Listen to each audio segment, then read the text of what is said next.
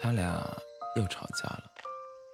年近七十岁的老夫老妻相依为命的生活了四十多年，大大小小的架，谁也记不得吵了多少次。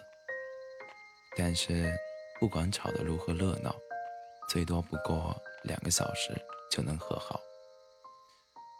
他俩仿佛倒在一起的两杯水，吵架就像在水面上滑道，无论滑得多深，转眼连条痕迹也不会留下。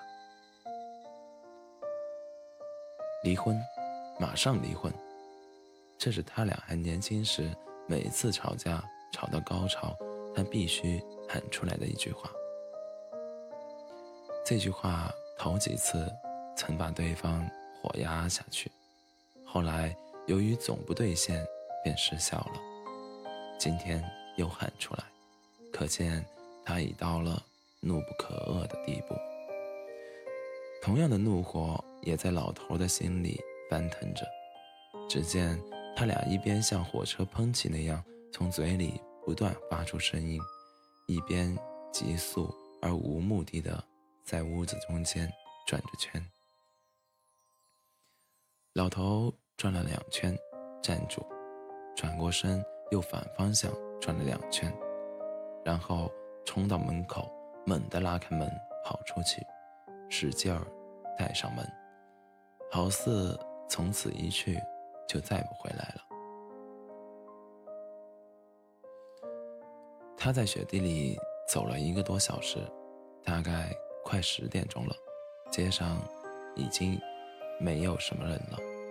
老头人不见，他的两脚在雪地里冻得生疼，膝盖更疼，步子都迈不动了，只有先回去，看看老头是否已经回家了。快到家时，他远远看见自己的灯，自己家的灯亮着，有两块橘黄色的穿行的光投在屋外的雪地上，他的心砰的一跳，是不是老头回来了？他走上台阶，打开楼门，当将要推开屋门时，他心里默默的念叨着：“愿我的老头就在屋里。”这心情。只有在他们五十年前约会的时候才有过。屋门推开了，老头正坐在桌前抽烟，炉火显然是给老头捅过，呼呼烧得正旺，顿时有股甜美而温暖的气息，把他冻得发僵的身子一下子紧紧地攥住。